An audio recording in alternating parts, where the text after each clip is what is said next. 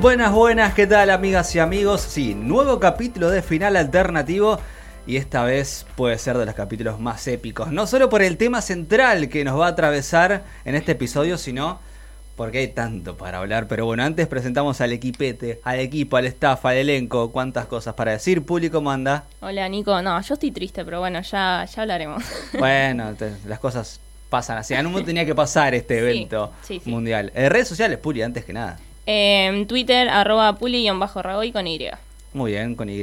Ana, ¿cómo anda ahí? Hola chicos, también súper triste. Triste. Eh, sí, sí, sí, es el fin de una era, así que bueno, nada, igual me alegro que estemos acá reunidos para debatirlo. Eh, a mí me encuentran en Twitter como arroba capitana con doble N y en Instagram como Ana Manson, en Facebook también. Ya, ya- etcétera. ya la voz es triste de Ana, se nota Sí, mucho. sí, sí, sí, se nota que bajón. sí, sí, de tristeza, no de no de no sé, de estar mal, de estar enojada, no, tristeza es la palabra. Josi, el Josi de la gente, ¿cómo anda? Arroba José Arañará sin ñañe, porque la ña en internet no existe. Yo estoy bárbaro, estoy triste y enojado y feliz, todo junto. ¿Viste el meme ese de. El de Rafa. El de Claro, Rafa. sí, feliz y enojado. Les contaba en la previa que, culpa de ustedes, ya no puedo disfrutar tanto una película, porque la tengo que analizar para traerla acá entre ustedes y decir, esto me pasó y esto y esto. Bienvenido a mi vida. Estoy.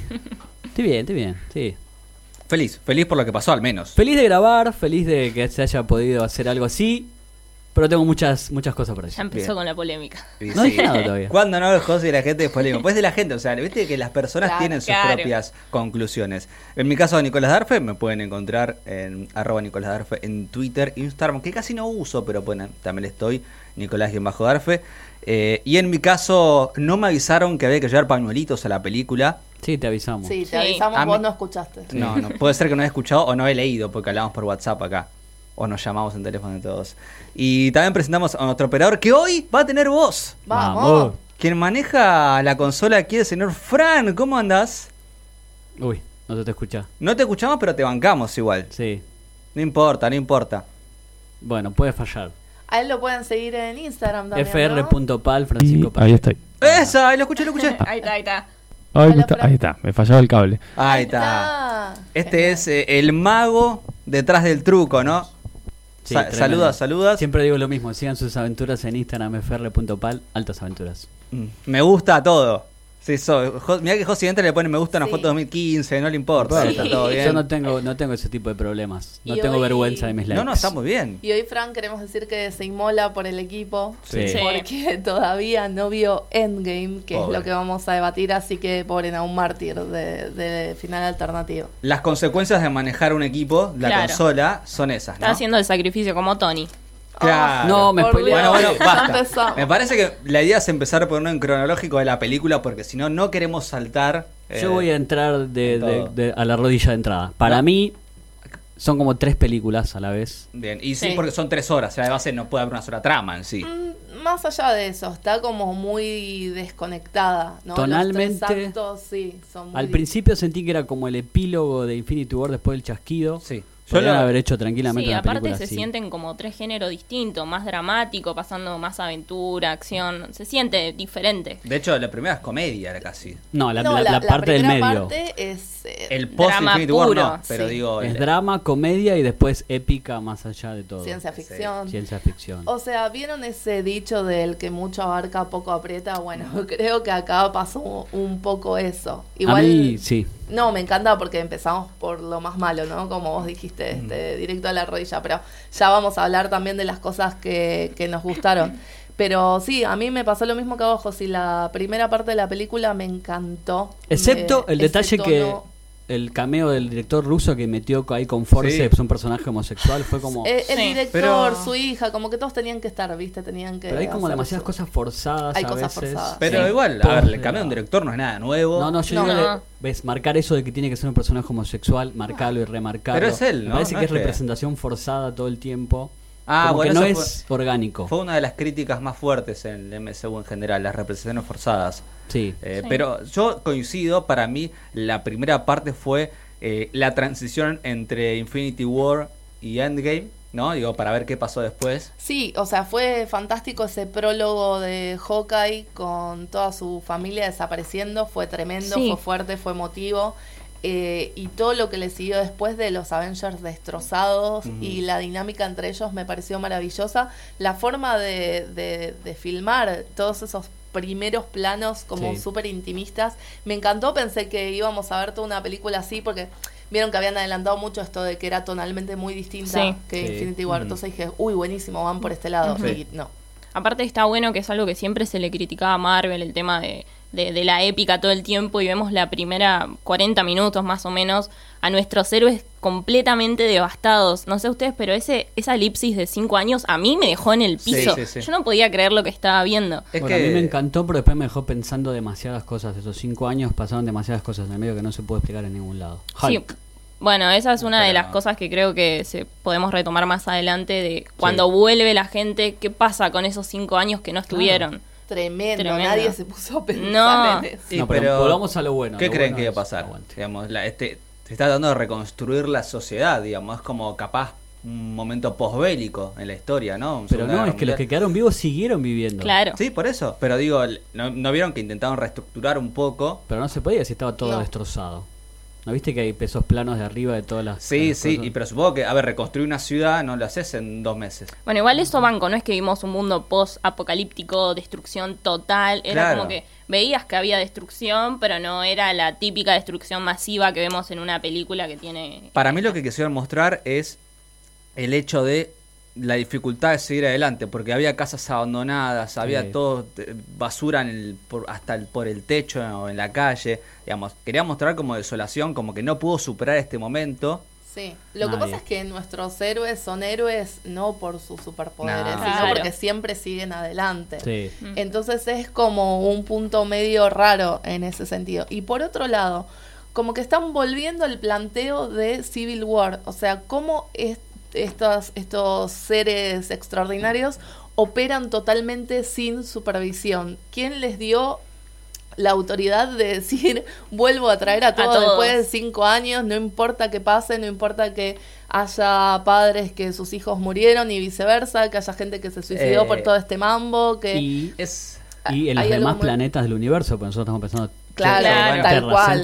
Bueno, pero después- eso ya lo dice Capitana Marvel. Dije, miren que otros planetas son iguales, ¿eh? No es Ese que... es el punto de tratar de abarcar tantas Exacto. cosas que se te va de foco, se te desenfoca todo el resto. Para, para mí, por ejemplo, Infinity War es la película de Thanos. Claramente Sí. es el mejor villano de la historia de Marvel. Sí. Te quiero mucho Loki, pero te ganó. Y esta película, para mí, es la película de Tony Stark. Sí, es sí. la No, película es- de los seis originales, claro. pero sí, sí, pero es la pero película toma el foco de, Tony Stark, y un poquito menos Steve Rogers. No, para Sí, mí... Estoy de acuerdo. Yo no sé si coincido tanto, digo, para mí los momentos épicos son de Steve Rogers, lo que pasa es que Tony Stark, nada, sacrifica su vida, que eso le gana a todo lo que haga, pero que- la épica en escena, me parece que es de Steve Rogers. Sí, para mí Steve tiene lo- los mejores momentos fanservice si se quiere. Para mí no es fanservice, Sí. pero bueno, ya de última No, lo podemos lo podemos hablar, pero para darle un título, pero lo que hace Tony es Claro. impresionante. Ustedes saben que yo mm, no es de mi agrado Tony, tampoco, pero es un personaje que con toda su soberbia y su egoísmo dejó de lado, sacrificó su familia básicamente Sí. y esto se ve reflejado cuando le Sí. dice al Capi, le dice, "Mira, yo tengo mis prioridades. Primero mi familia, Obvio. después traer a todos y último quizás estaría bueno Si se sobrevivir. puede, claro. claro. Entonces puso eso, o sea, sobrevivir en el último lugar, poniendo a todo lo anterior como más importante y eso me parece espectacular y le da una especie de redención para Tal la gente que, que, que lo odiamos a Tony. Tal cual, de hecho, acá siendo Team Cap también históricamente, eh, no pensé que él iba a aceptar ayudarlos. Porque dije, es tan egoísta este guacho que como a él le salió todo bien, eh, va a hacer la suya. Y no, la verdad que estuvo muy, muy bien como ese cierre Sí. de arco para su personaje. Igual también es entendible, porque él hizo su familia, es como... Sí, si me pongo en el lugar, es como, bueno, che, paren. Casi que respondería, mira, fíjate que Ant-Man cuando salió del reino cuántico, lo primero que se fue a ver a su familia, o sea, Claro. Digamos, o sea, me parece que es lo cual- cualquier ser humano de cualquier tierra. Sí, de hecho te lo muestran con todo, porque tal cual Scott dice, no, pero yo perdí a alguien Claro. que me importaba mucho y era como, bueno, pero por lo menos vos tenés a tu hija, o sea, hay gente que ni siquiera Claro. eso. Este, y todos estaban como, no, pero yo perdí esto y yo perdí lo otro, Thor, yo perdí la batalla. Eh, entonces todos, viste, con Hulk, no, pero para mí fue peor porque yo no me pude transformar. Entonces todos piensan que para ellos fue peor. Sí. Y eso te, lo- te lo muestra muy bien, ¿no? Esa primera parte me parece que está fabulosa. Y por eso me parece fundamental Natalia, que siempre los unió a todos. Exacto. Y acá se ve también la- el- ella quiere mantenerlos unidos a todos todo el tiempo porque es su familia, porque es lo único que tiene. Sí, Nada, me parece perfecto. espectacular. A lo que voy, repito, es que como vemos, el único que tiene una parábola que empieza y termina es Tony Stark. Sí. Los demás quedan desenfocados. Hulk, no, no sé. Para Natalia, tota- al final, Hulk- lamentable. Lo de fue es- un- es imperdonable. es imperdonable. Yo a lo que voy es que eso, que se pierde el foco. Hay tantos personajes Sí. para jugar, tantas fichas, pero que no se puede. Es, es una bendición y una maldición tener tantos personajes. Te voy a decir lo mismo que los que decían que, che, Infinity War son 10 minutos de cada personaje. Loco, tuviste 25 de películas para ubicar a cada personaje. Yo Ese- coincido ese es con, otro que, de mis problemas. con que Natalia eh, no tuvo su propia película, que fue una Sí, vergüenza ¿cuál del era? MCU. Coincido un montón. Hashtag indignado. Claro, digamos, es verdad que ahí no pudiste indagar.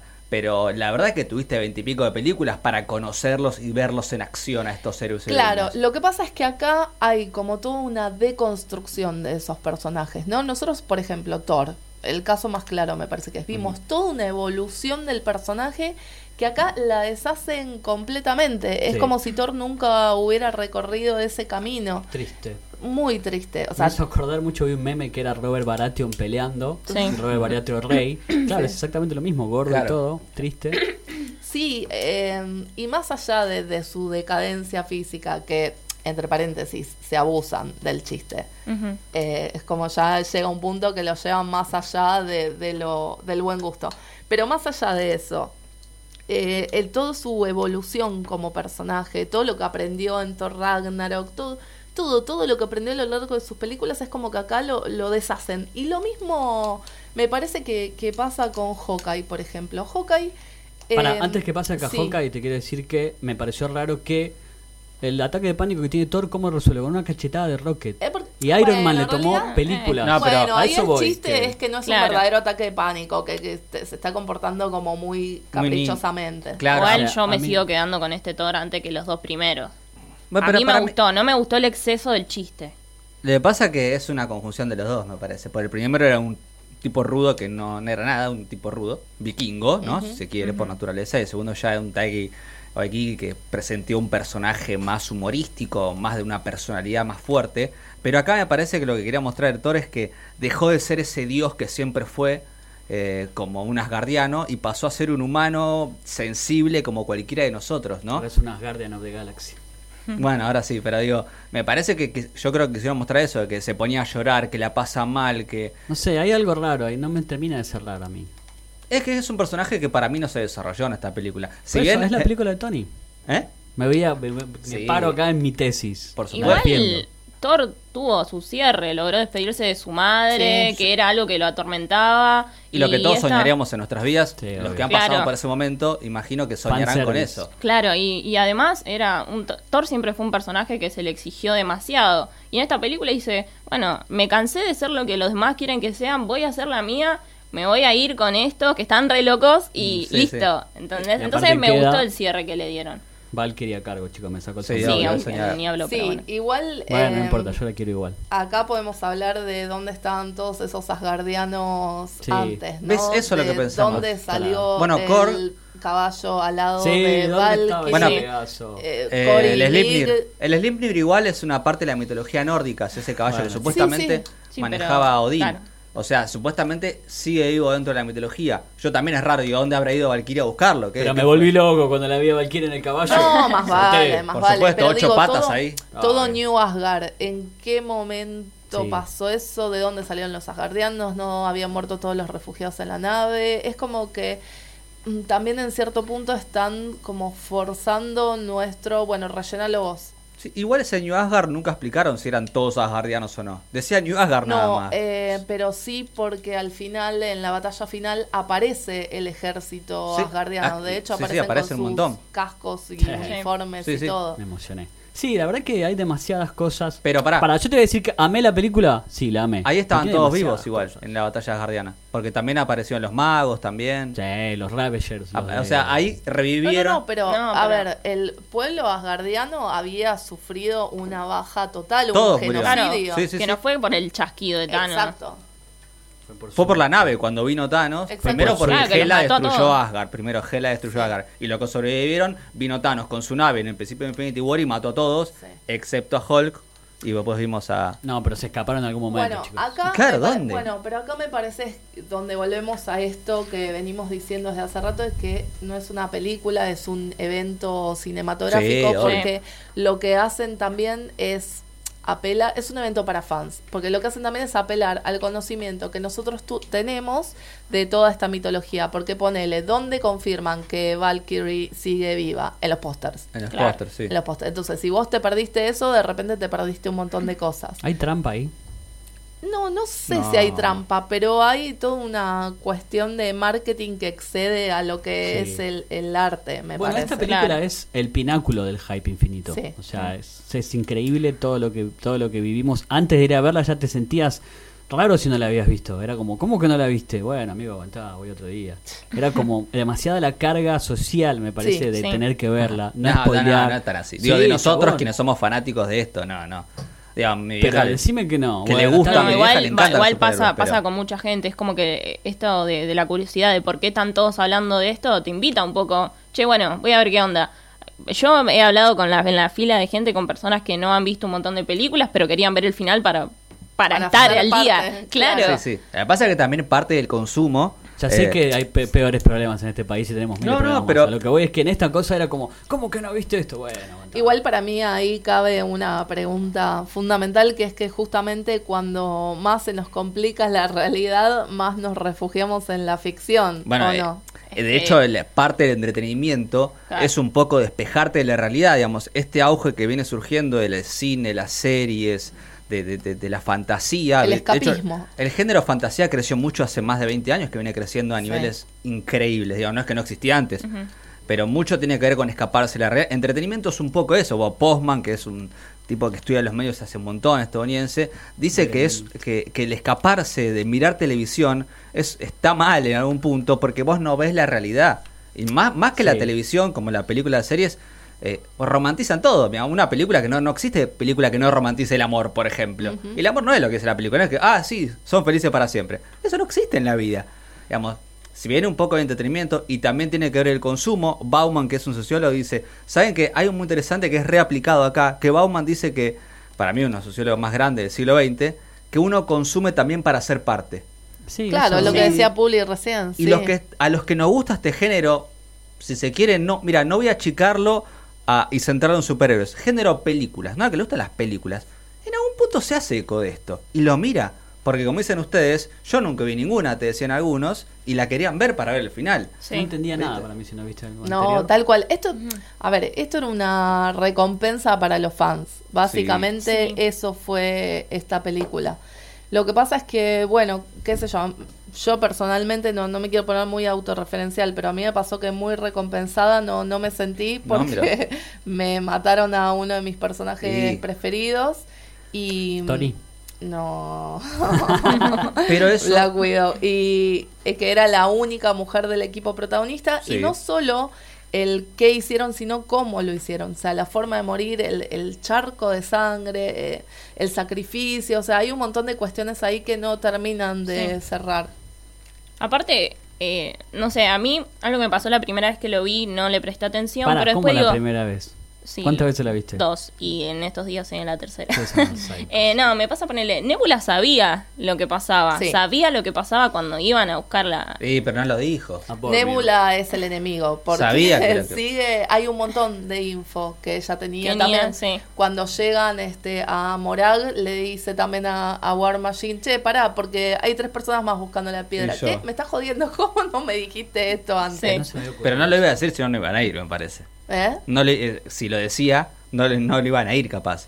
No, no sé. Igual, a ver, todo lo que es estrategia, eh, planificación, todo, es- todo es raro. O sea, si te pones a buscar, le Sí. encontrás un montón de plot holes, por más que los lados. fans más acérrimos digan que no, es, es sí. Y me parece que esto siempre pasa además cuando te metes con un tema tan delicado como los viajes en el tiempo, lo cual ya se especulaba desde antes, pero yo la verdad no pensé que efectivamente fueran a ir por ese lado porque me parece una variable demasiado compleja para introducir a esta altura cuando no están las reglas este, planteadas desde antes Sí. y cuando esta película es una secuela, o sea, pasa por otro lado la cuestión. Sí, para mí estuvo muy bien en eso. O sea, a ver, pasó lo que siempre decimos, el género de la nostalgia, ¿no? El momento de la nostalgia. Sí, claro. Claramente jugaron un nivel nostálgico de, mira, está, esto es un detrás de escena de todas las películas que vos viste. Era Que- Volver al Futuro 2. Que nos encantó igual, lo estamos viendo, claro, era Marty y McFly viéndose mismo tocando Sí, la guitarra, tocando la guitarra. digamos.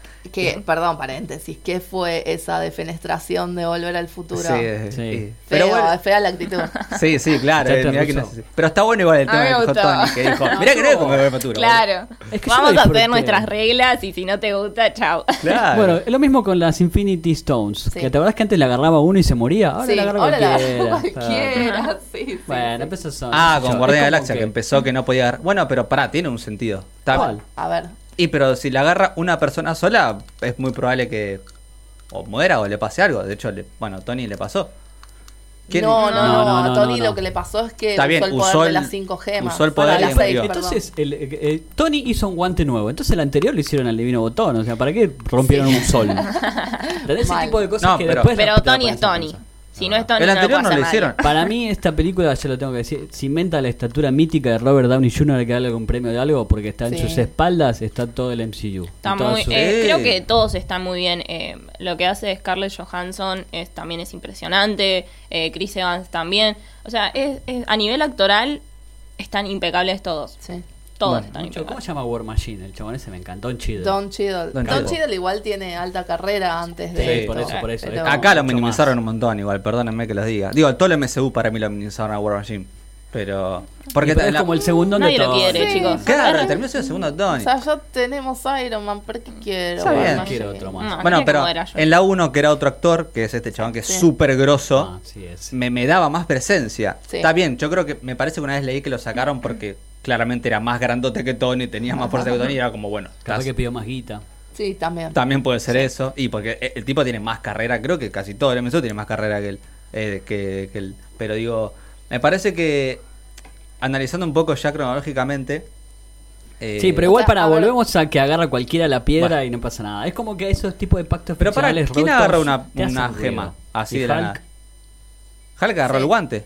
No, No. eh, la hechicera, ¿cómo se llama? The Tilda Ancient Swinton le da el, Ah, sí. la gema. Ah, en la sí, la del tiempo. a- a Hawkeye. Hulk, que ponele que se la banca porque Hulk, pero bueno, claro, Hawkeye, que es porque de repente tiene la gema de- del alma. Puede, puede haber una explicación rara que es como Puede haber, mago. puede haber, también obviamente tenemos que eh, suspender Sí, nuestra of incredulidad. tu macho acá. Bueno, Sí, de igual- hecho, pará. sí. eh, la gema del, de- del tiempo nunca está en el, el ojo de Agamotto. No, no, claro, estaba, Digamos, eh, ¿se acuerdan que en realidad la se tenían? materializaba. Claro, o sea, capaz te van a entender que se puede agarrar con la mano esa gema.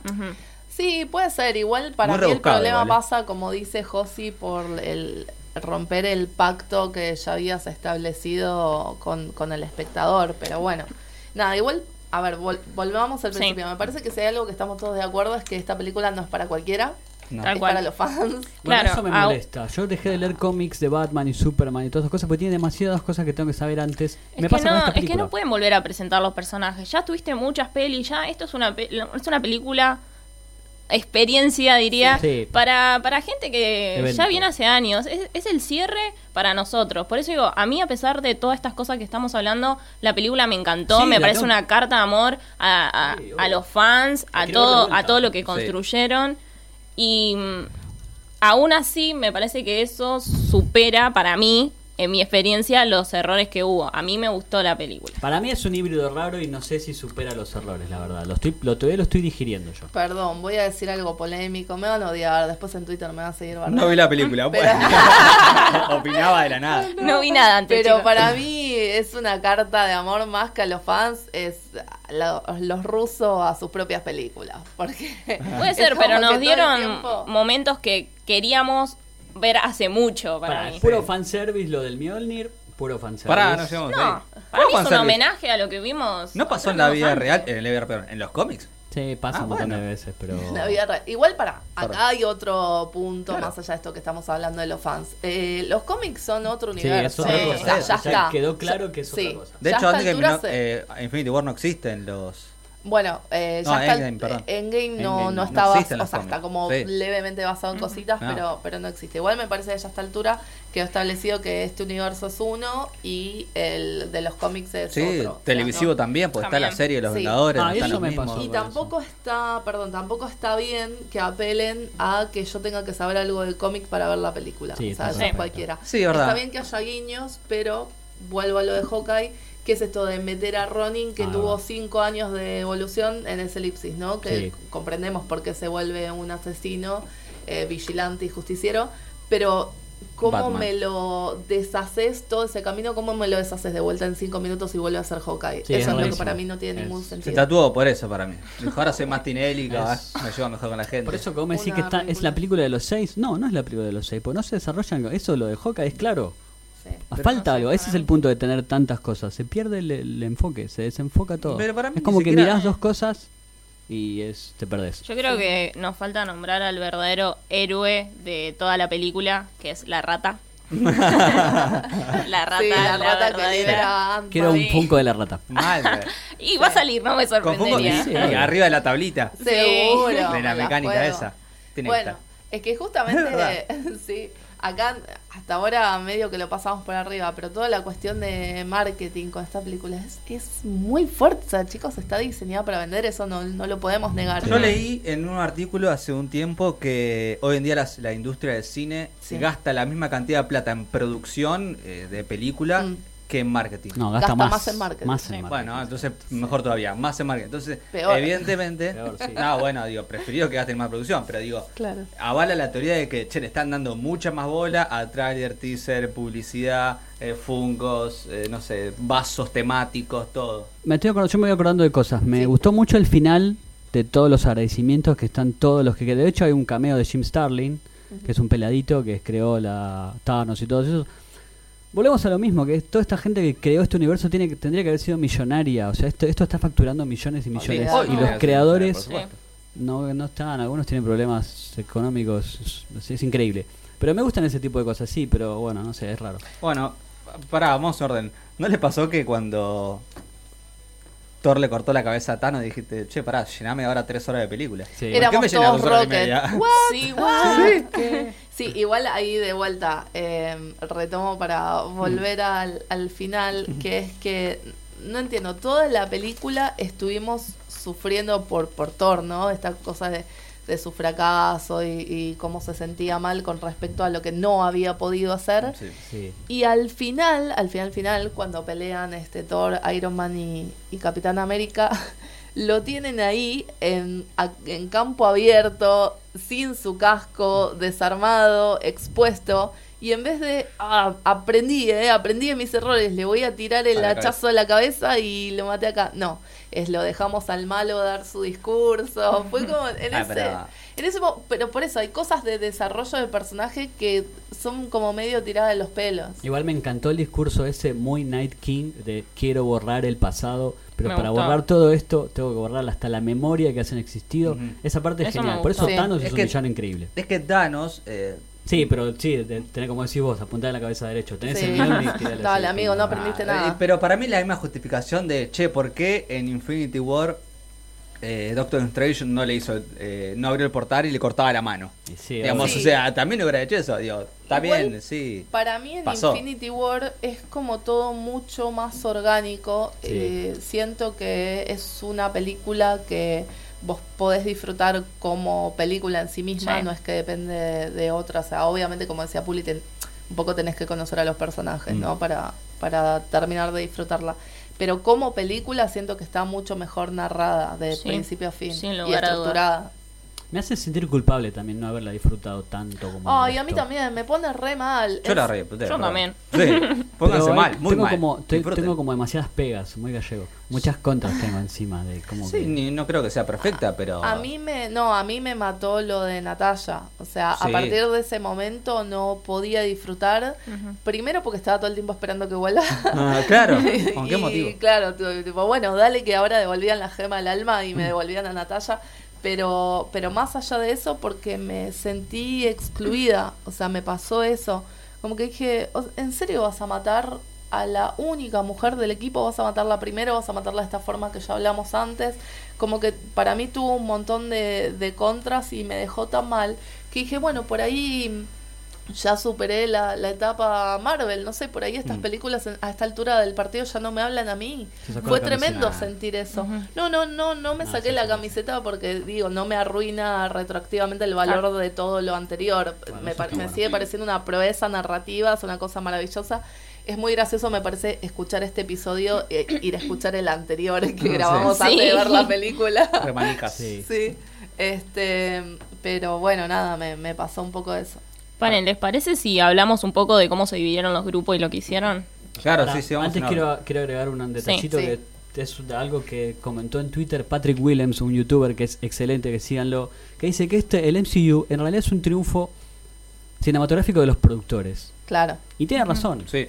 Está buenísimo la coordinación que lleva, el casting, de crear, de la sí. anticipación, de saber qué vas a hacer anticipadamente todo. Es increíble, la verdad que como fenómeno cultural, como películas. Y después decía también, leí por ahí que esto es una especie de híbrido, porque es, tiene 22 episodios, como tenía una serie antes. Ese es un pensamiento que también me, gust- me gustaría pensarlo. Lo sigo- yo lo sigo digiriendo, ¿eh? No, no se puede pensar para mí una película como episodio en sí. Y pero No, esto, esto entiendo es, que son 22 partes, ¿no? Si querés bueno. llamarla de una manera. es un híbrido. Antes teníamos trilogías, pero mucho más no. Sí, Sí, es que esto es un evento, o sea, la Claro, palabra Sí, es, es evento cinematográfico. es como- es- es- no, no hay otra descripción, no son... estar también felices de estar viviendo este momento que Sí, estamos, sí. po- podemos verlo. por ahí lo más parecido hasta ahora fue Harry Potter en duración de No, la pues, saga y Ujú. sí, Ujú. Eh, que duró más o menos lo mismo y bueno, aunque tuvo la mitad, menos de la mitad, un tercio de películas, pero igual No, este, pero los animales fantásticos no cuentan. no, Sí, no cuenta. pero son dentro del universo. Bueno, Puli, grupos. Sí, dale. Eh, Pará, primero que vamos a ver para la gente nos mejor mensaje, así no dejamos Dale. afuera los mensajes y en el programa. Bueno, nos mandaron muchos, así que muchas gracias Ay, a dale. todos. Seleccionamos no- algunos. No me quedó claro si amamos o no la película. A mí me encantó Yo sí. Yo sí. y no me gustó. Es como que, no sé. Con sus fallas, la amé. Yo la amé y lloré, loco. Yo lloré, o sea, ¿entendés? Estuve ¿Quién llorando no al lloró con final. Claro. Pasé llorando toda la película. Sí, pero- sí. No, yo al final, al final fue. Y en, y en los momentos épicos, para no nombramos, pues ya dijimos la parte del principio que la elegí acá, la del medio viaje en el tiempo y la parte final. Ahora, ahora vamos Ahora a la vamos parte a final que... Hab- hablando de llorar acá, Romero nos puso que está igual de triste cuando murió Tony. Creo que Sí, sí, en eso coincidimos todos. sí. Después Cristian nos dice que era un poco lo que hablábamos antes, que le encantó la película, pero le gustó más Infinity War. Mira no vos, sé, sí, sí, igual que Ana. Yo lo estoy pensando. Igual que Ana. Sí, acá también nos dicen que en puntuación de la película en un 7 de 10 porque le faltó Uh. más acción. Mirá vos. La final fue tremenda, sí. Después a Leti también, que le mandamos un beso grande, puso hermosa, más allá de algunas fallas que no quitan emotividad. El mejor cierre. Que creo que yo Ah, coincido completamente. Puede ser eso, ¿no? Yo. Para mí no fue el mejor No, cierre, no pero mejor. la verdad es que envidio un montón a los que lo disfrutaron así. Sí, yo te tendré que ver de vuelta, eh, pero ya no me va a pasar lo mismo. Yo ya la vi de vuelta y dije, bueno, le voy a dar una segunda Claro. oportunidad en frío una semana después, sí. No. No. Sigue, sigue. Eh, después acá Rodrigo Goloria dice, me encantó la historia que cierra como empezó hace 11 años con el I Am Iron Man. Sí, eso que fue. Hermoso. Por eso es la película de Tony Sí. Stark. No, aparte del cierre circular en todo sentido, estuvo genial. Y el, el ruido al final, que es cuando le pega, ¿no? Al Junkel. Sí, Sí. Sí, cuando está armando el primer, eh, la primera armadura de Iron Man. Yo flashé que era Wolverine golpeándose las, las garras. Yo ya Ah, cuando estaba en Afganistán secuestrado. Sí, sí, sí, ya sé, pero déjame flashear un poco, man. Y acá el último, Marcelo Barrionuevo, dice que le gustó demasiado y que sabía que Ant-Man era la clave, cosa que no hablamos de este personaje, Es que es increíble. Pozo es impresionante. Muy bien pensada la introducción al MCU de Atman. Eh, me parece, porque creo que lo introdujeron para esto, ¿no? Evidentemente. Para, para hacer viajes en el tiempo. Si no, ¿qué otro personaje? Es comic relief. Sí, igual- demasiado. eh, es muy Estoy muy coincidiendo mucho con Sí, Ana. no lo no puedo sé creer. qué está pasando. ¿Qué está pasando? Eh, me parece que lo boludean demasiado para Sí. ser la persona que les trajo la salvación. Es el nuevito Sí. también, eso es lo que pasa. Sí, y él es el jodón, pero- él es jodón aparte. Igual me reí mucho cuando Nebula dicen, che, cuidado que está acá un boludo que Sí, le está mierda". comiendo gusta un mucho cuando taco. Steve, Cap, Rogers, todas esas son muy buenas también. Las formas que le va diciendo. Por eso, es el más jodón, eh. él es por el rudo, o sea, todo bien, todo lo que va por Sí. rudo está bien en este Sí. punto. No, es que sí, su personaje es muy consistente, me parece. bueno, Y también cuando se tiene que poner serio, lo hace cuando ve a la hija, la cara que pone, a mí me destrozó Sí, el corazón. Creció mucho la hija, loco. ¿Cuántos? ¿Cinco años? Cinco años. ¿Qué tomaba? Y bueno, tenía 10 y ahora tiene 15. Ca- Che, los adolescentes son así, Yo ahora que, claro, yo- más grandes. Sí, es como que, ¿qué toma? ¿La leche nueva? Aparte, nada, mucho se especuló también en que va a ser una de las sucesoras en el nuevo Sí, equipo. sí. Ah, Sí. ¿te, te acuerdan que había Eh. filmado esta Langdon? De, ¿Qué pasó sí, con esa? Se cortó en y el no sé, lo mismo que Sí. Jenna Malone en Batman vs Superman. Sí. Bueno, vamos entonces a, a la etapa, si se quiere, la tercera etapa. Sí, la mejor. La, la mejor que... ¿Cuándo le podemos dar comienzo? Cuando comienzan los viajes en el tiempo, ¿no? No, Cuando- eso es post viajes No, en el para. tiempo. Cuando llega Thanos. Claro. O sea, Para mí le suena el celular a Clint, que es la mujer, atiende y ahí arranca. O sea, Ahí, ahí. en la guerra, digamos. Claro. Cuando está por cuando está por llegar Thanos a la Tierra, digamos, por así decirlo por un tiempo. Sí. Pasa que yo quiero ver los viajes en el tiempo porque me encantó que aparezca eh, la, el primer casco de Ant-Man, ese Sí. viejito. Sí. Bueno, esa parte yo no la disfruté tanto, se los comenté antes No, de empezar. ¿cómo que no? Porque siento que me faltó ver Agents of S.H.I.E.L.D. o Peggy Ah. Carter. Ah, como que Peggy, no lo disfruté. Peggy, Igual para mí el mejor de los grupos es Tony y el Capi volviendo a 2012. Sí. Fue Ese increíble. es puro fanservice. Me No, encanta. pero... Nah. No está mal tampoco, digo. No sé si está bien. A ver, sí, mal. podrían haber vuelto a otro momento donde la gema estaba, por ejemplo, en el Capitán América 1, que es- no sé si sabían que, viste, donde estaba Capitán América 1 de la gema, ahí es Nueva Asgard ahora. Eh, Townsberg, sí. claro, ahí podrían haber vuelto ahí, la sacaban del cajoncito y listo, la gema. Antes de que la no, saque Red igual pero bueno, esas- eligieron acá. No, pero esa es una de las pocas estrategias que hicieron bien, me parece. Como Mm. Yo cuando también, re Natalia quería. dice, che, muchachos, ¿se dan cuenta que en el mismo año hay tres gemas en Sí. Nueva York? ¿Quién fue Bueno, Natalia? Natalia, Obvio. la capa. Es que Natalia siempre fue muy estratega, siempre fue el, el pegamento del equipo, siempre fue la que se guiaba más por la cabeza que por el corazón, porque después tenés a los otros que son unos calentones tremendos y ella siempre viste como, bueno, muchachos, bajemos un cambio, pensemos en el bien común.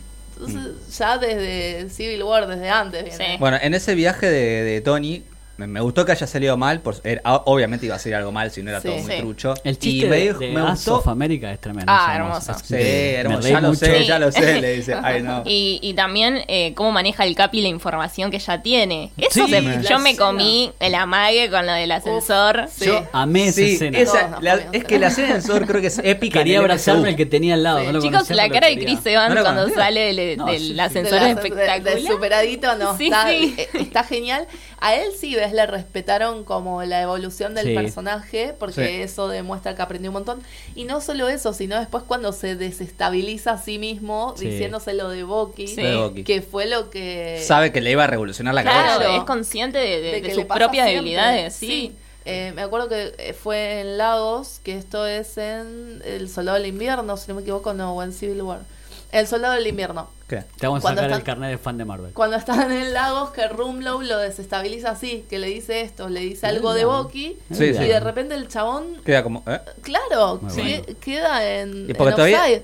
No lo puede superar. Años después no lo Y- pudo Y superar. ahí es donde, claro, y ahí es donde se descuida, el chabón le planta la bomba, eh, Wanda tira la bomba al edificio y se desencadena todo este quilombo. O sea, todo porque él no supo manejar ese momento. Entonces, imagínate que el chabón se martilló durante años con eso y ahora dice, bueno, loco, por lo menos Sí. lo voy a usar a mi favor. Muy bueno también el motivo. es- Acá ya nos dieron el pie para la serie de Loki. Ya lo dejaron Sí. vivo a Sí. Loki. Voló Ya. derecho Está, ahí. chao. Pero Loki, Loki sí, Loki es un personaje que podés jugar mucho. Sí. Ya me Ese- parecía ese raro que lo hayan es- soltado tan rápido. Ese es un fanservice para mí, Loki. No, para mí todo lo contrario. Ah. Para mí Loki, eh, el- la naturaleza del personaje justifica que puedan hacer todo esto. Es que está re bueno el personaje, pero digo, yo estoy, para mí, yo estoy, no sé, no sé, 100%, pero digo, para mí, en la 1 moría y no aparecía más. Gustó mucho su personaje, No, obvio. eh, terminó atrapando por su carisma, por Tom, que es un genio, Sí. Por, por él que iba a la Comic Con metido de Loki, por todo.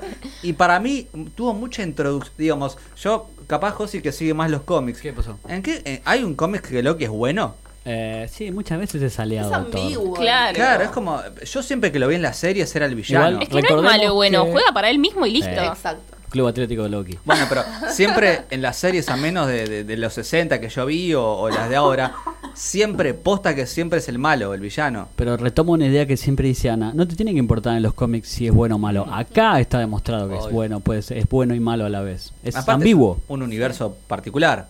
Bueno, Sí. lo mismo, volviendo a los guiños, ¿no? Con Doctor Hulk. No, eso no ¿Por entendí nada. ¿Qué tengo que saber yo quién es este tipo en los cómics? Que nunca me interesó la historia de Hulk, ¿no? Entre paréntesis. Pero, ¿por qué tengo que saber eso para entender cómo en esos cinco años? Está bien, como que hace una pequeña explicación, pero la verdad es que me pareció totalmente fuera de personaje. A mí no me molestó, pero lo que me- sí me sacó el personaje es el exceso de chiste al principio con la foto Sí. de los nenes. Era Eso no como entendí. demasiado, demasiado chiste para él. Sí. Estaba comiendo su gusto de helado. ¿Te acordás? sí, eso está Abrazó bueno. la fama, pero no, no entendí, no. No me quedó claro. Eh, después me pareció. mm, Bueno, más allá de que Michael Douglas apareció joven, también está buenísimo. Sí. Eh, también el hecho de decirle apareció un objeto brillante, cosa que sepa que tiene que salir corriendo de la oficina, Sí. que, que también vaya a la oficina de, de Peggy, el Capitán América, que Oh. siempre fue la debilidad. Tremendo. Y mía también. Yo me di dos veces en llegarte porque amo a Peggy, Voy a ver ¿entendés? Aparte no le dicen nada, no hablan, pero la cara de él... La cara de él es amor todo, puro. sí. Es te amo con todo lo que tengo Sí. en esta vida y lo cambio todo. De hecho, lo hizo, cambió Sí. todo por Rocky. eso. Es como cuando yo lo miro a Chris Evans, la misma cara, te juro. No, no es Jake Gyllenhaal. Bueno, Opa. También. ya también. vendrá como misterio. No hay un solo amor en la vida, chicos. Espera, em, ya, ya vamos a lo del Capi porque tenemos que hablar de Oh. eso también. Oh. Pero vos querés hablar de los grupos Sí, y ya medio que hablamos, falta el de Nebula. ¿Qué Bueno. pasa ahí? Falta bigote, de Nebula, la vuelta. odio. Para mí Nebula, eh, o sea, si bien fue un personaje muy importante en esta, tendría que haber, eh, no te digo aportado más al equipo porque aportó un montón, pero no ocultar información tan vital. Mm. Eso fue raro. Eso sí, que fue muy amiga. raro. Larga todo, amiga. Pero me pareció hermoso desde el punto de vista cuando miran a Cuyel. Hermoso. Es cuando este. está con los Es auriculares. este. Sí, Es sí. este. Tarado. Claro. Era este un árbol, le dice. Hermoso. Sí, sí. La verdad que estuvo, estuvo genial. Pasa que Nebula siempre tiene esto de. También es una especie de personaje que juega para sí en algún punto. No, es, No, está muy traumada. Y, es- Pero sí, tiene- y odia con su alma Al padre, sí. a Thanos. Pero tiene ese elemento heroico igual Nebula, Sí. que no lo tienen otros personajes. es fría. No sé si no. es fría, ¿eh? Es- Es- todo robot, quiere- que- Bueno, eso es lo que quiere hacerte creer. O sea, Ah. Claro. Ella tiene esa carcasa de, de persona fría y calculadora y asesina letal, pero es una cosa. dulce leche. Los hijos de Thanos en Infinity War te daban miedo. Sí, Acá, acá, bueno, irrelevante. Pasaron de largo. Toda la batalla final, no sé si ya llegamos Sí. a ese Sí. punto o nos falta algo. Y en ya el nos Es que ahí. yo no lo veo esta película. Con el Infinity War, el, el gran villano, el gran prota- protagonista era Thanos. Sí. Acá no sé si hay un villano. No, No, hay de- un De villano. hecho, en los trailers nunca vi un Sí, la villano. muerte. No Claro, sé, bueno. sí. Bueno, Bueno, eso pero es muy Game of Thrones, abstracto. pero- La entropía. Sí. La entropía. No, Sí. para mí son cosas que... El fin de una era es el villano. Sí. Más o sí, tienen que ir Los superando fans. para volver a traer a todos. Los fans son los enemigos. No, Te no, piden todo fanservice. Y se los dan encima. Bueno, y hablando, bueno, de viaje ya, ya me parece que tomamos el, el Capi, eh, ya el de Iron Man, bueno, el- la escena de Iron Man con su padre, Eso, con Howard eh. Stark. Ay, no me tocó nada a mí eso. Muy lindo.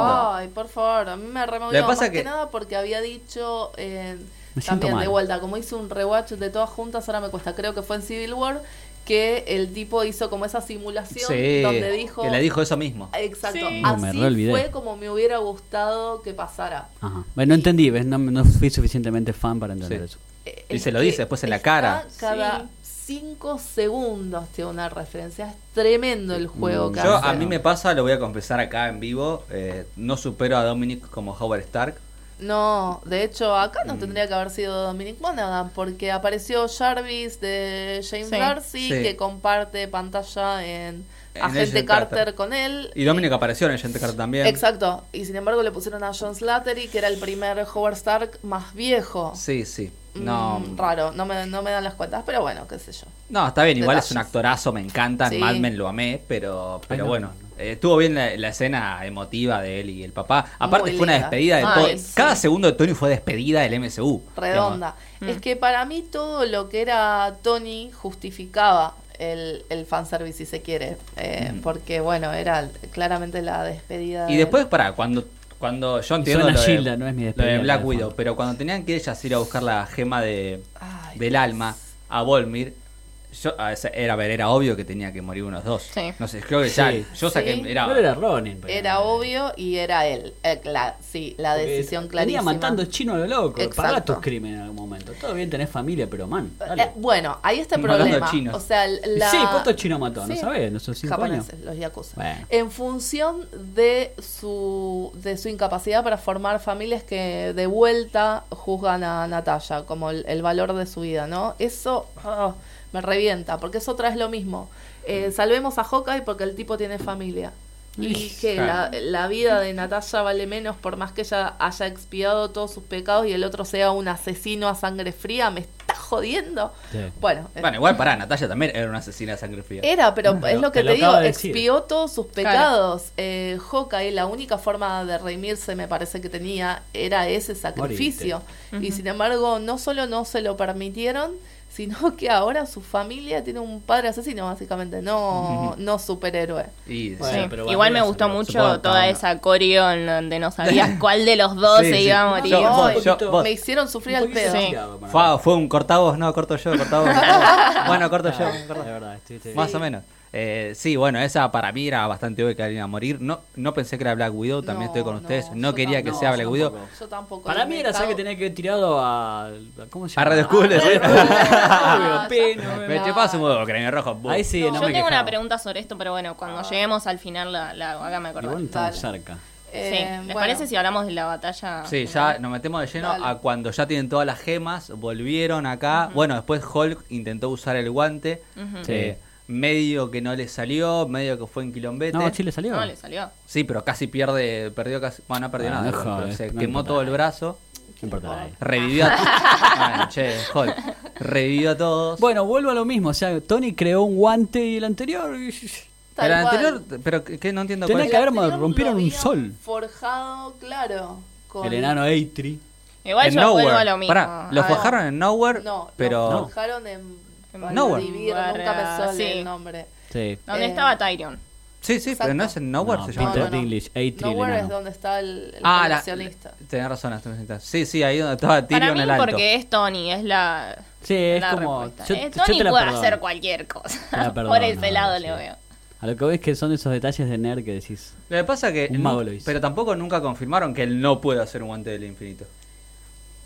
Eso digo. Está bien. Pero son demasiado yo. poderosas esas cosas, loco. O sea, Sí, sí, sí. Sí, bueno. Supongo que no, ser, no, no puedo hacer yo con acero, digamos, por ejemplo, ¿no? Digamos, no es un guante para Claro. limpiar tampoco. la nanotecnología. Claro, Bueno, pero, es como Claro. que es como dice José, le quita valor a todo lo que pasó en la película anterior, todo el sacrificio de Thor para abrir de vuelta el mecanismo, que le dé la luz de la estrella y que se hace mierda y, y Groot le da su bracito, o sea, toda esa escena es como que queda anulada porque, ah, pero mira, si Tony podía hacer un guante así Sí. nomás, o sea, Mm. como, no necesitaban al, al enano para todo esto, ¿por qué no, no sé, por qué no le hace a Tony también Sí. el... Igual en un punto también se puede plantear que lo puede hacer porque de hecho creó a Visión. Y Visión Sí. es, a- a- al fin y al cabo es un artefacto que tiene una gema. Pero no creo a Visión. Él O sea- y Banner no lo crearon. Mm, No, Se autocreó. Ah, sí, con la conciencia de Jarvis y. con y la conciencia de Jarvis, con la gema de Del la alma. mente y con el Ultron. cuerpo que Ultron había fabricado para sí mismo De con vibranium. Vibranium. Claro. Exacto. Excelente. Entonces como que tuvieron que intervenir un montón de factores. Por Sí, eso, sí. de vuelta, otra vez esta película peca de querer meter mucho en cinco minutos. Bueno, y la batalla final con todas las chicas ahí unidas, me gustó. Con pero todos, dije, con todos. Yo en el No, momento como que me reemocioné, Sí, yo pero después lo pensé en frío Sí. y dije... Fue que para el se póster juntan nada porque más, son boludo. minas nada más, Claro. cuando ni se conocen la Fue- mitad de ellas. Para que tengan su fondo de pantalla de esa imagen, Sí. nada más. Sí, pero es- me pasó lo mismo que a Publi. O sea, no. de- bueno, primero que no me emocioné en el momento porque todavía estaba triste por Natalia. Entonces fue como, che, loco, pero falta la más importante ahí. Pero no, más allá de eso, eh, tal cual, fue muy, muy forzado, eh, como que quisieron cumplir y la verdad que a esta altura no, Claro. no estábamos para que me metas a personajes que no tienen ni una sola línea de diálogo, que no tienen desarrollo en toda la película. ni se nada. conocían. Que de hecho, que Que ni- ni- es la primera vez que se ven, sí. Sí. Claro, o sea, en ese sentido tuvo mucho más valor en Infinity War cuando viene Natalia y le dice ella no está sola Sí. y ahí sí pelean Sí. las Fue tres mucho chicas, más orgánico ahí. Sí, Sí. acá fue este Fue meter a todas las heroínas que pusimos en el MCU, las metemos todas juntas, que entre miles de personas, Sí. magos, asgardianos y asgardianas, todo, justo se juntaron estas en un rinconcito para defender. Sí, aparte Ah, fue primero como, ah, mirá qué inclusivos que somos. No, amigo, la verdad que no. Tardaste 21 películas en poner a una Che, mujer yo ya no me imagino a Capitana Marvel con pelo largo. No la puedo ver más. En la serie animada siempre tuvo pelo corto. Bueno, o sea, en ¿ves? El corte de Capitana Marvel también de repente tuvo más valor simbólico que, que toda todo esa... eso. Sí, Me sí. gustó mucho que Capitana Marvel haya aparecido poco y nada. A mí No, a también, no. a mí sí me gustó. Lo que pasa Para mí es es- la película de ellos y Claro. ella va a ser la cabeza de lo que venga de, acá en adelante. Pero aparte, Capitana Marvel tiene un poder que es inalcanzable para ningún Bueno, igual- héroe del Igual eso pasa también con Wanda. Digo, son personajes que siempre tratan de dejarlos de lado Sí. porque saben que son súper poderosos y pueden matar a cualquiera. Es algo muy complejo para mí en el MCU, el tema de esos personajes. Pero para mí lo que lo- el tiempo que estuvo ella estuvo Valió la pena, sí, estuvo para mí fue para mí- el momento. Con. Carol y Black Panther se le escapó la tortuga a Kevin Feige. Los metió muy al final y como le Sí, quedó corto. Chicos, Bueno, Black sí. Panther agarra un ratito el coso así, pincha. O sea, dale, Bueno, mano, pero la idea es meter a. Wakanda. es- el- ahí la, la excusa No sé, fue, chicos. tenemos que poner a Wakanda dentro de esto para hacer un ejército contra la rebelión de Thanos. Pero de vuelta, justo, le faltaba la película de la mujer y la película del afroamericano. Es como que al final es como una, una fiesta de hombres blancos heterosexuales, todo esto, ¿viste? Sí. Pare- sueno a re Brie Larson diciendo eso, me van a odiar. Pero. Estoy con Ana, espalda con espalda acá. Y es que es raro, es raro que. Sí, eso nadie lo niega, nadie lo niega. De hecho, que ninguna película. Es la primera película protagonizada por una mujer del MCU. Eh, sí. Ni hablar, ¿no? Lo loco es que se filmó, ¿viste? ¿vieron? este Lo primero Endgame y luego la de Capitán Marvel. Sí. Sí. Como se que usó no estaban peluca. ni claros los, los leí- poderes. Que usó peluca, la de Bray Larson, para, Sí. para esta parte que usó pelo corto, ¿no? De hecho, eso eh, habla, pero muy bien de ella como actriz, como poder componer todo este personaje sin toda la información.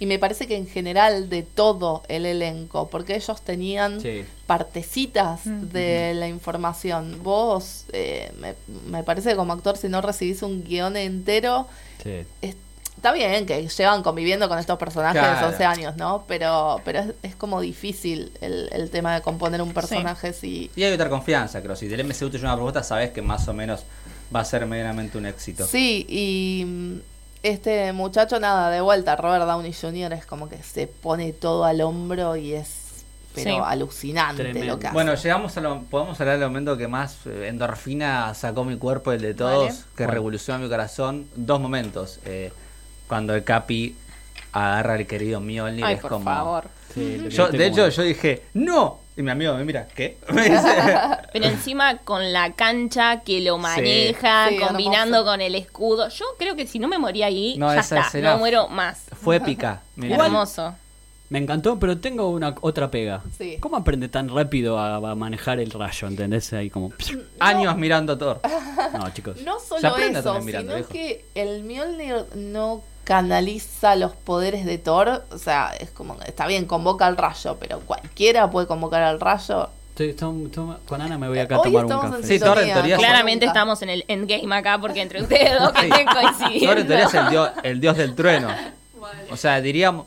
Yo, le- mi pregunta es... No, igual me encantó, decís grité, amé todo, pero después pensé, digo, pero ¿cómo Quien, a- en quien agarra el ese universo? puede convocar el rayo. Bien decís que vos. es el As of America, Claro, bueno. No sé, eso es lo que te están planteando acá. Claro. pero- Claro, sí, sí, es la pregunta que, que nos hacemos. Y a- evidentemente, capaz que sí, no sé. No, evidentemente, a ver, esta es una película, entre comillas, para sentir, no para pensar. Sí, porque si la pensás, se cae a pedazos. Pero si la sentís, Sí, es es, cierto. puro... Cuando dijo Assemble, Esa Ah, parte, Gallina, esa es una parte donde Sí, mo- sí. morí todo, se me revolucionó Perdón, todo. ¿puedo decir el comentario forro del probablemente el episodio? Me alegra mucho que se haya muerto Tony y no el Capi. Ya, ya hablé No, con ¿por hermosuras de Tony para sí. hacer yo, pero en Es el que- momento en el que Capi está destruido con el escudo roto y se enfrenta a Thanos y a todo su ejército, dije, listo, la queda acá. Yo sinceramente pensé que se iba a morir el Capi yo fui preparada Yo mentalmente para, eso. también, sí. Y eh, no, no esperaba eso que pasó. Y me encantó. Y también algo malo. Qué forros los de Sony con ese tráiler de Sí. Spider-Man. Qué Sí. forros los de la Sony. cagaron, Sí. la cagaron. Pero evidentemente hay un quilombo legal ahí, porque no. Sí. O sea, o les importa poco y nada a Marvel, empresa. Y a Sony se... Quiere vender Sony. Claro, es una Sony es lo más fuerte que tiene en este momento, entonces lo metieron ahí. Aparte venían embalados de Spider-Verse, le habían dado un montón de premios, entonces como que dijeron, este es nuestro momento y largaron Vendemos. el tráiler, claro. Sí, Pero sí. no ayudaron como a, a- Sí. cuando lo ves triste a Peter y qué sé yo, ya te das cuenta que pasó algo. Pasó algo. Evidentemente, la pelea en sí no fue épica, sino el momento de la pelea. Digo, lo- las pequeñas cosas que pasaron. Porque la pelea, digamos, uno se queda con la de Wakanda, que fue más larga, Sí. más individual en cada personaje. Acá fue, juntamos a todo el MCU, que eso estuvo buenísimo. Sí, ese sí. ese ¿Viste que plano. Howard the Duck? Lo leí hoy. ¿No lo vi? Ah, sí. Ah, no lo vi. En un, un cosito así no lo vi. Vi, un frame, yo no lo vi en el Yo lo vi en frame, en frame, sí. Es como que sí, te pusieron toda la carne al asador Toda. de golpe. Es la parte más comiquera del año, lo épica. Es, lo Es épica, porque Pero- es- todos los personajes. Bueno, en el funeral de Tony también. Ah, ese es hermoso. Ese es tremendo. Pero mm, la batalla es raro también que para hacer una batalla de esa magnitud no haya ni una baja. Sí, Como, sentí que estaban todos en. Winterfell. Sí, es verdad, no hay ninguna. Y, pero también hay que ver cuánto duró realmente, porque acordate que eh, todo, no sé cuánto tardaron en agarrar el guante, cuando Tony tardó en agarrar el guante. Capaz la batalla no digo que duró una hora, porque la de Wakanda duró un montón, posta. Digamos, esta capaz ahora duró para mí menos de la mitad de lo de Wakanda. Y el sacrificio final del Tony es tremendo. Y no, y Doctor Strange dándole una. Mirá creo que que- no hablamos lo suficiente del gran personaje que es Strange. No, Strange es un gran No, personaje. para mí es- Sí, meh, lo amo, lo amo. Aparte el actor, el cambio de Bajez amable. Pero si sabes todo, El contámela. único buen estratega. No, Sí. pero él explicó por qué no la contó. Estuvo bien, porque si él le dice a Tony que. Si el pacto digo- ficcional ya está roto, chicos, explícamelo igual. Y ahí ¿por cuando qué? le levantó el dedo, yo dije, listo, ya está, la queda Tony. Ese fue el momento en el que me di cuenta. Muy fútbol americano de hacemos esta jugada. Escucha, Sí. tengo acá un comentario que nos mandaron en Twitter de Ponky Star, que es muy bueno. Dice que en algún momento habrá hecho una especie de escaneo de su cerebro Tony Stark para volver como un nuevo Jarvis. Mm, excelente. Lo que- Mm, muy bueno. Estuvo muy bien. Gracias, Lo que pasa Punky es que Stars. estos viajes en el tiempo para mí abrieron la posibilidad de que en un futuro se pueda volver a viajar en el tiempo y convocar o volver a ver a Tony Stark, volver a ver a Steve va a tener, Rogers. no va a tener A el mismo mí ya- no, suelten. co- no como protagonista, ¿eh? No, yo no me digo eso. Digo que capaz, digamos, o no lo hacen, pero dieron a entender que pueden volver en el tiempo 50 años y Mm. volver a ver a Peggy, por ejemplo, digo. No sé, pero hablando de Roma, antes de cerrar, porque ya estamos cerrando, esto, el final de Steve, ¿qué les pareció? Era obvio. No, yo, Bien jugado porque lloré, pero si me pongo a pensar, por ejemplo acá tengo un comentario de Nacho Ranco, dice, ¿el final del Capitán alteró los universos? Eso es lo que. Bueno, esa es la que. En ah, teoría no, afuera porque esto, ¿no? fue a una línea, esto, claro. Afuera una línea esto. alternativa, en Claro. teoría. Por eso, es como, gracias Nacho. Pero aparte él volvió a otra línea de tiempo, entonces creó otra línea de tiempo, pero no, ah, mágicamente estuvo en la misma mi- misma línea de tiempo que, ante, que antes. que Bueno, los ahí los rusos ahora están dando mucha conferencia y eso es Ah. algo lo que no estoy de acuerdo. Ya si tenés que explicar cosas es porque algo hiciste mal. Contá bien, Claro. pa. Igual era obvio que, que iba a hacer eso, ¿no? Que Sí. yo Te si no, escapó la terminaba, tortuga, si no terminaba con Peggy, Claro, es yo que me en te- levantaba y me iba. Es que en teoría sí. el Capi, por lo que dijeron los rusos, más o menos, vivió el tiempo de que quedó congelado hasta el 2011-12, que pasó lo de lo que lo sacan, digamos. Ah. Pero es raro. Si no me lo explican. Acá Facu Coser 16 ya le explicamos que la serie de Loki puede partir del momento que se echó el tercer acto. Es que va a hacer tranquilamente. eso. Tranquilamente. Sí, sí. Pero la verdad que yo la amé y la odié todos juntos, chicos. No sé todavía, lo sigo Yo también. pensando. Y el final del. Thor Capi- dejándole también el, el cargo, si se quiere, Claro, a hubo Valkyrie. mucho sí, paso de antorcha. Sí, eh, lo del Capi eso también. El Capi dejándole el escudo a Sam, que eso sí me parece una decisión muy orgánica porque no, no iba a ser Bucky, claramente. No, no. Porque es mucho más poderoso Bucky.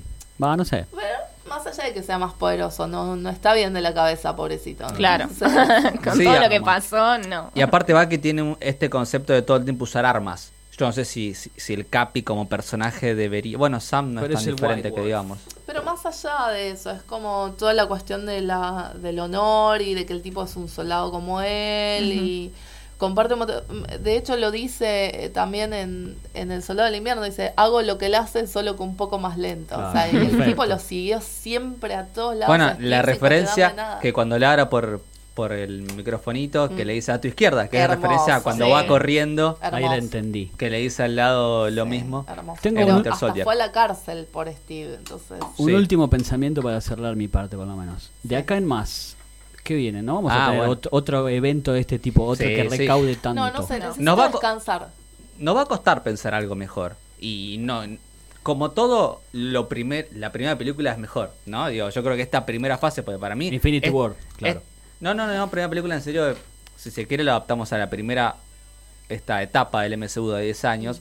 Yo estoy seguro que va a haber otros 10 y otros 10 y otros 10 que encierren No sé, universos. ¿eh? Para Sí. mí ya le dije que lo, lo repito que se cae un poco así, pin, se cae. Porque ¿Vos no tenés ni a Tony ni a... Pero porque vos crees eso. A nivel éxito, Bueno, digo. tenés otros personajes. Claro, Para y- mí, perdón, Brie Larson tiene la, la capacidad de bancarse el Sí. peso de, de un nuevo universo sobre sus espaldas. Aparte van a seguir personajes, Brie Larson, Doctor Strange. Todos, todos menos esos dos. Que son- Thor, Thor Por también. eso, a nosotros nos va a costar, por supuesto. Pero digamos la verdad, ¿no? Previo al MCU, ¿cuántos conocían a Thor, boludo? No, no. O sea, no, tal cual. Thor no tuvo, tuvo su serie animada en los 60, nada más. No guardianes de la galaxia. nada. A ver. Se convirtió en los favoritos. No Pero hablo de la primera Tal generación, ¿no? Digamos, Sí.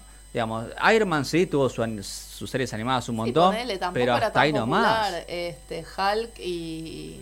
Hulk fue el que más Hulk, adaptaciones Hulk y el Capitán tuvo. América de última eran los más populares. Y el Capi que tampoco tuvo su serie, tuvo una serie nada más en los 60 nada más, ¿entendés? Y una en los 90 que fracasó, que está la introducción nada más. O sea, fíjense cómo héroes que nosotros no conocíamos o que no eran populares, los hicieron populares. Yo creo que la misma forma se puede repetir con otros héroes ahora. Para, y nos falta que metan a los X-Men, Fantastic Four, hay que ver qué va a Por eso, pues, sin duda se va a expandir muchísimo más. Lo dejamos Con- para otro episodio. Sí, en Sí. el próximo capítulo hablamos de eso, de una. Pero bueno, Avengers eh, Endgame. Endgame fue- Peliculón, decepción y también excelente. Pero fue el evento que esperábamos. ¿Qué creen que les Sí, diga? como evento ir al cine Como y evento. explotar con todos en Assemble. Eso como, fue hermoso. ah. sí. Eso, nos quedamos con eso, con lo lindo No, que yo fue. me quedo con la frase de Ana, es más para sentir que para pensar. Ahí está. Es como un, me gusta un teatro para ciegos. No sé si fue una vez. Para ciegos. No sé si fue, está re bueno. Para fans ciegos. Es para sentir Es buena, posta. es Eh, una película para fans. Yo fui a varios y, y está buenísimo. Así que este fue el capítulo de Avengers Endgame. Espero que lo hayan disfrutado como nosotros acá hablando y seguramente vamos a seguir hablando y vos también que está al otro lado vamos a seguir hablando. Hasta el próximo capítulo.